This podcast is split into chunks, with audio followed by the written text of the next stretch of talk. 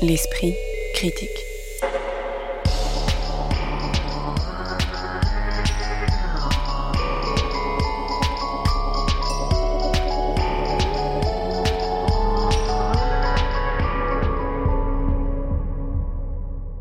Mediapart. Bonjour à toutes et à tous, ravi de vous retrouver après cette petite pause de deux semaines pour l'esprit critique. Alors que la grande migration des paillettes cinématographiques se prépare à aller au Festival de Cannes, dont nous ne parlerons ni dans cette émission, ni dans la prochaine, ni aucune autre, nous évoquons deux films sombres sortis mercredi dernier. D'abord L'été nucléaire du réalisateur français Gaël Lépingle, dans lequel l'explosion d'une centrale nucléaire surprend Victor et ses amis qui se retrouvent alors confinés dans une ferme proche d'une drame nucléaire en train de se dérouler. Puis Nitram, signé réalisateur australien Justin Kurzel qui noue son intrigue en amont de la tuerie de Port Arthur en Tasmanie, qui avait vu au printemps 96 un dénommé Martin Bryant, armé jusqu'aux dents, mettre à mort 35 personnes. Mais avant d'évoquer ces longs métrages, l'esprit critique s'ouvre enfin pour la première fois de la saison aux séries à l'occasion de la diffusion sur Arte de la saison 2 dans Thérapie. Pour discuter de tout cela, aujourd'hui, j'ai le plaisir d'accueillir Occitane Lacurie, membre du comité de rédaction de la revue de cinéma Débordement, doctorante en esthétique et études visuelles, Salima Tenfi, chercheur en cinéma, chargé de cours à l'université Paris Diderot, et Emmanuel Burdeau, ancien rédacteur en chef des cahiers du cinéma, qui a également longtemps été critique cinéma pour Mediapart. Bonjour à tous les trois. Bonjour. Bonjour. Bonjour. On ne présente plus En thérapie, la série télévisée proposée par Éric Toledano et Olivier Nakache sur Arte, centrée sur le cabinet du docteur Philippe Dayan, joué par Frédéric Pierrot, et adaptée à l'origine d'une série israélienne, Betty Pool, qui avait déjà connu une déclinaison américaine avec In Treatment. La première saison diffusée l'an dernier voyait défiler dans le cabinet du docteur Dayan plusieurs patients percutés par les attentats de novembre 2015 et avait connu un franc succès critique et public. La deuxième saison, diffusée depuis le 7 avril dernier sur Arte, se déroule au lendemain du confinement de 2020 et voit le docteur Dayan accueillir quatre nouveaux patients. Inès, une avocate fringante et solitaire. Robin, un adolescent victime de harcèlement scolaire. Lydia, une étudiante atteinte d'un cancer qu'elle préfère taire. Et Alain, un chef d'entreprise pris dans une tourmente médiatique. Alors forcément, une saison 2 se compare à une saison 1. Salima Tenfish, que diriez-vous à ce sujet? Ce qu'il faut dire, c'est qu'effectivement, la première saison euh, était une très belle découverte parce que le dispositif était extrêmement efficace. Donc, euh, huis clos, on est plongé dans la dans l'ambiance d'une consultation de psychanalyse, surtout pour les personnes qui ont l'habitude de, fréquenter un psy. On était très euh, impressionnés de, d'avec quelques plans de caméra, donc avec trois plans, hein, un champ, un contre-champ et un plan large, on arrivait à être propulsé dans cette atmosphère. Et là, c'est vrai que une fois la découverte de ce dispositif passé euh, pendant la première saison, ça s'essouffle un peu. C'est-à-dire que euh, tout d'un coup, les enjeux qui sont posés sont assez inégaux, je trouve, d'un personnage à l'autre. Moi, je me suis beaucoup attachée au personnage d'Inès, euh, la jeune femme qui est avocate et qui euh, tente de sauver en fait ce, ce psy euh, au début de la saison, puisque contrairement à la première, on fait un pas de côté. Et c'est peut-être d'ailleurs ça que j'ai trouvé on plus n'est pas faible. tout le temps dans le cabinet. On n'est pas tout le temps ça dans- commence dans le dans une scène chez, dans un cabinet d'avocat parce qu'il est aux prises avec euh, un procès en cours. C'est ça. Et donc on sort du cabinet et tout d'un coup, la, la force de l'emprisonnement euh, qu'on ressentait confiné euh, avec ce docteur Dayan, ben, on le perd un peu dans la deuxième saison. Emmanuel Burdeau. Euh, moi, je dois dire que c'est une série qui m'intéresse énormément. C'est pas évident d'en parler parce que, en effet, il y a eu d'abord l'original israélien, puis la série américaine avec Gabriel Byrne. Et j'ai l'impression, j'en suis pas tout à fait sûr, qu'en fait la série française est quand même un décalque assez précis, bien que ce soit dans des, dans des cadres qui au fond n'ont rien à voir. Ensuite se pose la question de la comparaison entre la deuxième euh, saison et la première saison. Entre les deux, je pense qu'ils sont allés un peu vite. Il y a eu aussi toute une crise liée au statut des scénaristes et le scénariste euh, Vincent Poimiro, je crois, et d'autres ont décidé de partir. Bon. Euh, on peut aussi s'interroger sur la qualité plus ou moins bonne, euh, disons, des cas et des, des réalisateurs, parce que cette fois-ci, ils ont ouvert à des réalisateurs plus, disons, huppés ou capés dans le cinéma, Emmanuel Finkiel, Emmanuel Berco, Desplechin. euh, Desplechin et d'autres. Bon. Oui, alors ça, il faut peut-être le dire d'emblée pour Ouais. ceux qui l'auraient, celles et ceux qui l'auraient pas vu, c'est-à-dire que chaque personnage est réalisé par Voilà. un réalisateur de souvent de renom différent.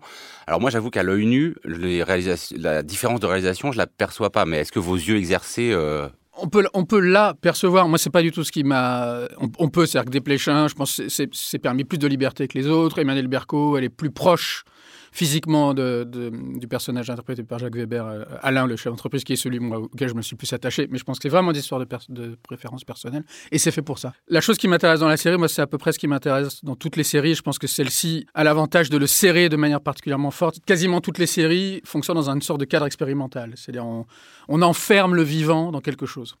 Euh, un travail, une famille, une petite ville, ici un cabinet de psychanalyste, même si bon, on pourrait discuter hein, est-ce que c'est vraiment une analyse, parce que d'abord c'est toujours du face-à-face, et très rarement ils sont allongés, et ensuite ils parlent beaucoup. La parole tient un rôle extraordinaire dans, dans, la série, moi je dois dire que c'est la première chose qui m'a plu, parce que je trouve que tant qu'à faire de la psychologie, on passe son temps, moi le premier à dire la psychologie ça nous fatigue, tant qu'à en faire, faisons vraiment, et, pas pas comme une sorte de mauvaise ruse. Mais ce qui m'intéresse vraiment, c'est que j'ai eu l'impression de voir là ce que je vois à peu près dans toutes les séries, ce qui me fascine dans les séries, c'est-à-dire que des gens viennent avec leur histoire et il y a un professionnel qui répond à ces histoires. C'est-à-dire que la question qui se pose toujours, c'est est-ce qu'on a affaire à, une vraie parole, c'est-à-dire une parole qui serait euh, difficile à analyser, qui serait euh, véritablement singulière, ou est-ce qu'on a affaire à une parole qui rentre dans des cadres? Est-ce que c'est une parole qui répond à un programme, ou est-ce que c'est pas une parole qui répond à un programme? Moi, je trouve ça absolument fascinant. C'est-à-dire que on peut trouver que les cas sont grossiers, mais ce qui m'intéresse, c'est de savoir à partir de quel moment il y a une hésitation sans cesse entre quelqu'un qui vient raconter son expérience, une expérience qui est forcément totalement singulière, et la possibilité évidemment pour le, pour le thérapeute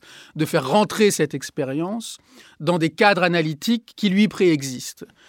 Et pour moi, c'est la grande différence entre le cinéma et les séries, c'est que le cinéma est de plein pied avec le vivant, alors que la série se, dit, se demande toujours si elle n'est pas, au contraire, un lieu de, d'enfermement et de, disons, de programmation du vivant. Moi, c'est ce qui m'intéresse dans dans, dans la série, qui va, je dirais, de ce côté-là assez disons, relativement loin, parce que la parole y tient une place très importante, parce qu'elle se permet beaucoup de pédagogie. Alors évidemment, ceux qui connaissent très bien la, psychanalyse vont trouver ça grossier, ils auront raison.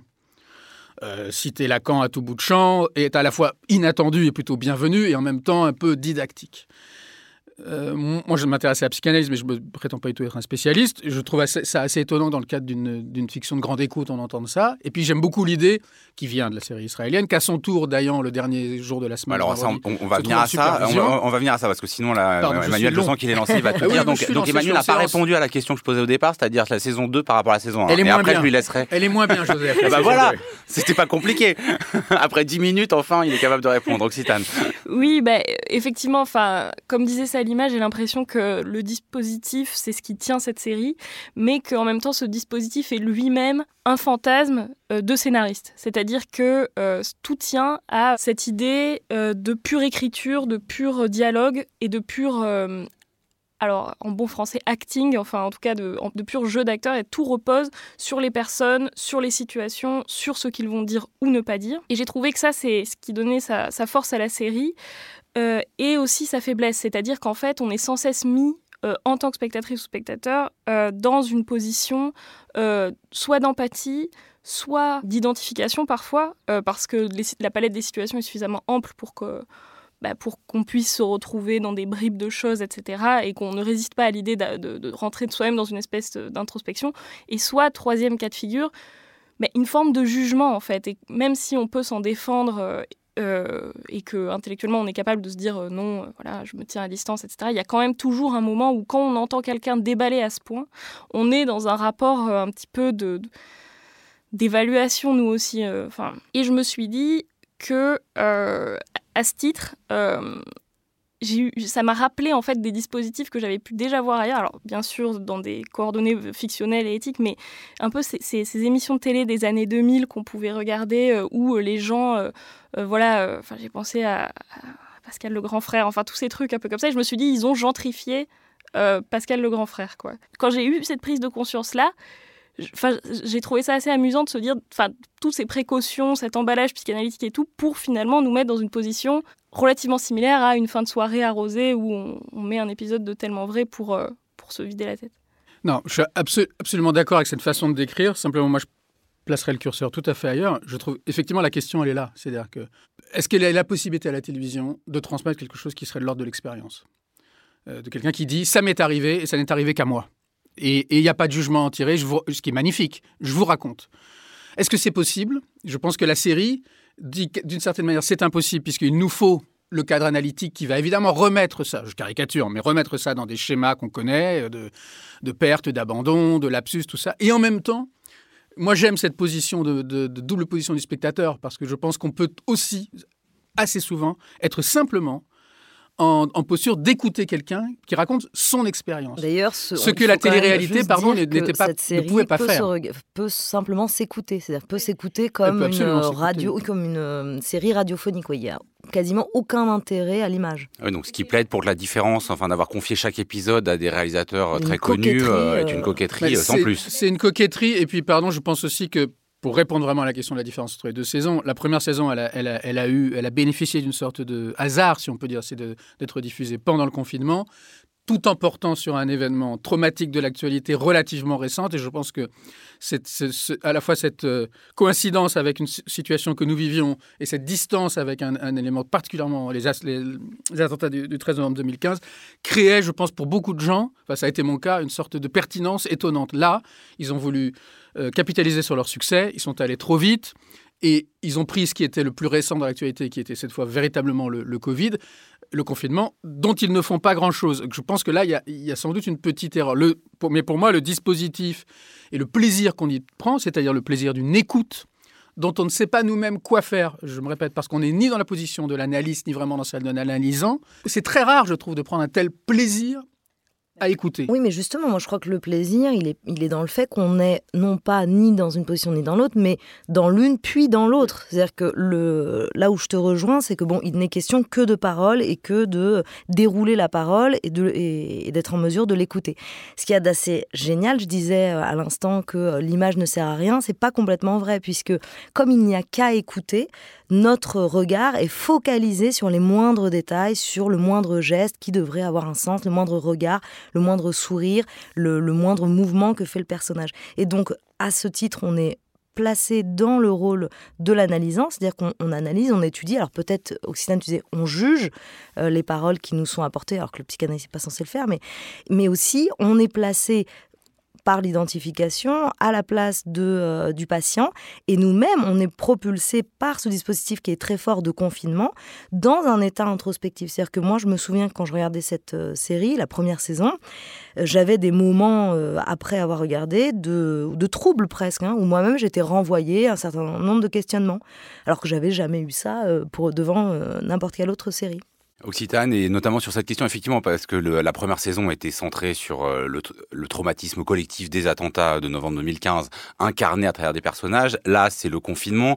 Comment cet arrière-fond fonctionne euh, dans cette saison par rapport à la, première? Est-ce qu'il fonctionne? C'est ça la question aussi derrière. Euh, bah, comme disait Emmanuel, oui, je pense que l'effet de recul par rapport aux attentats, surtout que moi je l'ai vu du coup encore plus en décalé qu'au moment de sa sortie, mais en tout cas, ça nous remettait dans cette période que donc on a connue, on a bien connue avec des points de vue euh, voilà, euh, très différents sur, euh, sur ces affaires-là. Pour le confinement, peut-être que voilà, c'est encore trop proche. Là, c'est encore un peu trop un peu trop frais. On n'a pas encore complètement démêlé, déroulé cet événement-là, même individuellement. Et le trouble dont parlait Salima, eh ben, peut-être que on peut l'accueillir mieux quand il s'agit d'un événement plus ancien que quand il s'agit d'un événement plus récent. Et puis il y a la question de hum, bah, des acteurs et des actrices aussi euh, qui, euh, qui, moi, selon moi, alors bon, ils sont euh, tous et toutes euh, sans doute euh, très bien. Enfin, je j'ai pas forcément de, j'ai jamais pour habitude de, de, juger les performances actoriales parce que je suis toujours assez assez hermétique à ça. Mais j'ai l'impression que parfois, justement, ces performances et ce qu'on sait de ces, ces, acteurs et actrices troublent le, la, réception. C'est-à-dire le fait qu'ils soient trop connus, ils soient trop trop incarnés. Jacques Weber, quand, en patron. je pense à, Suzanne Lindon, par exemple. Je pense à, à, à des des personnages euh, comme ça, et où du coup, voilà, il y a cette espèce de décalage-là où, euh, effectivement, dans le cadre d'une fiction radiophonique, euh, avec simplement des voix et de personnes pas nécessairement aussi connues du grand public et dont on a dont on colore pas la parole de, de, de tout ce qu'on sait médiatiquement de ces personnes, ça change quelque chose, j'ai l'impression. Ouais, donc peut-être un peu trop de réalisateurs, trop d'acteurs connus, c'est ça Non, mais peut-être pour que la dimension collective puisse apparaître euh, vraiment. Euh, on a commencé à en parler, Emmanuel Burdeau, par rapport à la première saison. Il y a beaucoup plus d'éléments sur le docteur Dayan lui-même, euh, le procès, le fait qu'il ait dû divorcer. D'ailleurs, il s'est installé, même si c'est gentrifié comme série. Bon, bah, il a déménagé en banlieue. Il a déménagé en banlieue. Ça reste gentrification, mais on n'est plus dans l'appartement haussmanien du centre de Paris. Et donc, il est confronté lui-même à une psychanalyste. Comment vous avez vu, vous, cette forme, alors je ne sais pas s'il faut appeler ça mise en abîme ou du moins euh, second degré sur la thérapie euh, du, euh, de l'analysant? Dans la première saison, c'était Carole Bouquet. Et à mon sens, c'était les épisodes les plus réussis de très loin. C'est-à-dire qu'on avait affaire à une véritable joute affective et intellectuelle, dans encore une fois dans un cadre de fiction grand public, qui, moi, me semblait de haute volée. Euh, encore une fois, je ne suis pas psychanalyste, je ne suis pas expert en psychanalyse, donc peut-être mon critère, je ne le place pas assez haut. Mais deux personnes, deux praticiens qui se connaissaient depuis très longtemps, qui avaient une grande affection, mais en même temps de véritables rancœurs, et ils se balançaient des choses, ils disaient des choses qui, moi, je trouvais, euh, encore une fois, voilà, ça a toujours été mon point de vue, ça a été le problème de la psychologie, c'est pas, c'est à bon ou à mauvais escient. Tant qu'à faire de la psychologie, qu'on en fasse considérablement, ça peut être très bien. Là, cette fois-ci, donc, par le jeu de, renouvellement des saisons. Ça n'est plus Carole Bouquet avec qui il est fâché, même si elle, on va la voir apparaître quand même. C'est tout à fait autre chose, c'est Charlotte Gainsbourg, qui est assez glaciale et qui, elle, interprète, ou en tout cas, on croit qu'elle interprète au début une sorte de psy euh, nouveau genre, c'est-à-dire psy médiatique, dont on suppose qu'elle a écrit un livre qui l'a rendu célèbre. Ça fonctionne moins bien. Mais de toute façon, moi, j'aime beaucoup cette idée parce que de la supervision parce qu'elle nous permet, entre autres choses, de comprendre. Enfin, c'est assez comment dire, agréable pour le spectateur parce qu'on comprend comment ce, ce, qu'on a vu face à ses patients euh, plutôt euh, très, c'est un très bon praticien à l'évidence, on comprend comment est-ce qu'il peut faire preuve d'aveuglement, de mauvaise foi et, et, raconter des choses qui ne correspondent pas à ce qu'on a vu. De même que, et je le mets au crédit de la série, de même que dès lors que cet homme sort de son cabinet, je trouve qu'il perd tout prestige. Il devient falot, gauche et presque, presque veule. Mais à mon avis, c'est quelque chose qui fait partie de, et, un peu antipathique, un peu gluant. Contrairement à voilà toute l'image accueillante. et je trouve que c'est plutôt une bonne chose. C'est-à-dire que c'est toujours aussi la question d'une série. C'est là, on a un cadre, on s'y tient. Et est-ce qu'on a le droit d'en sortir? Est-ce qu'en sortir ne serait pas ce, qui pourrait nous arriver de pire? Mais alors peut-être que là, Emmanuel, tu mets le doigt en disant qu'on on peut aussi percevoir dans la supervision le personnage comme gluant. Là, tu mets peut-être le doigt sur ce qui fait que la deuxième saison n'est pas à la hauteur de la première. C'est que dans la première, on avait euh, ces éléments, donc la supervision, qui nous permet, et les contre-discours qui nous permettaient de d'augmenter, si on veut, les récits qui étaient apportés par chacun des personnages. C'est-à-dire qu'il y avait une complexification de la parole de chacun par une espèce de contre-champ quand on avait les discours, un coup de Reda Kateb et de, euh, Mélanie, Thierry, qui étaient contradictoires, et puis ensuite par la supervision, on avait encore une nouvelle dimension du personnage, alors que euh, dans la deuxième saison, ça n'existe plus, il n'y a plus de rivalité des discours, il n'y a plus de rivalité des paroles. C'est son propre cas à lui qui l'emporte. alors c'est son cas à lui, ou alors c'est le cas de chacun des patients, mais il n'y a aucun croisement, ce qui était le cas dans la première saison. En thérapie, saison 2, c'est visible sur Arte. Avant qu'on aborde deux films sortis mercredi dernier, vous nous parlez, Occitane Lacurie, euh, d'un autre moment de télévision dont on n'attend pas déjà forcément la saison 2. oui, j'avais déjà interviewé tout le monde, alors il me restait l'autre monde. C'est par ces mots que s'ouvre le générique de l'émission L'Hôtel du Temps, dont le premier épisode a été diffusé la semaine dernière sur France 3. Comme vous pouvez vous en douter, devant la modestie affichée de cette phrase programmatique et devant le concept que vous commencez sans doute à deviner avec effroi, derrière toute cette histoire se cache évidemment l'homme de lunettes noires pour nuit blanche, bain de minuit ou encore Paris dernière, j'ai nommé Thierry Ardisson.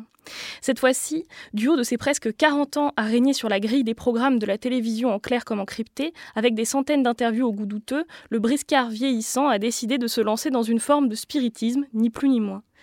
Dans l'Hôtel du Temps, manifestement situé rue de Rivoli, l'intervieweur retrouve des stars d'autrefois, toutes décédées grâce au miracle des effets spéciaux générés par ordinateur et ne résiste pas à la tentation de rajeunir son propre visage au passage.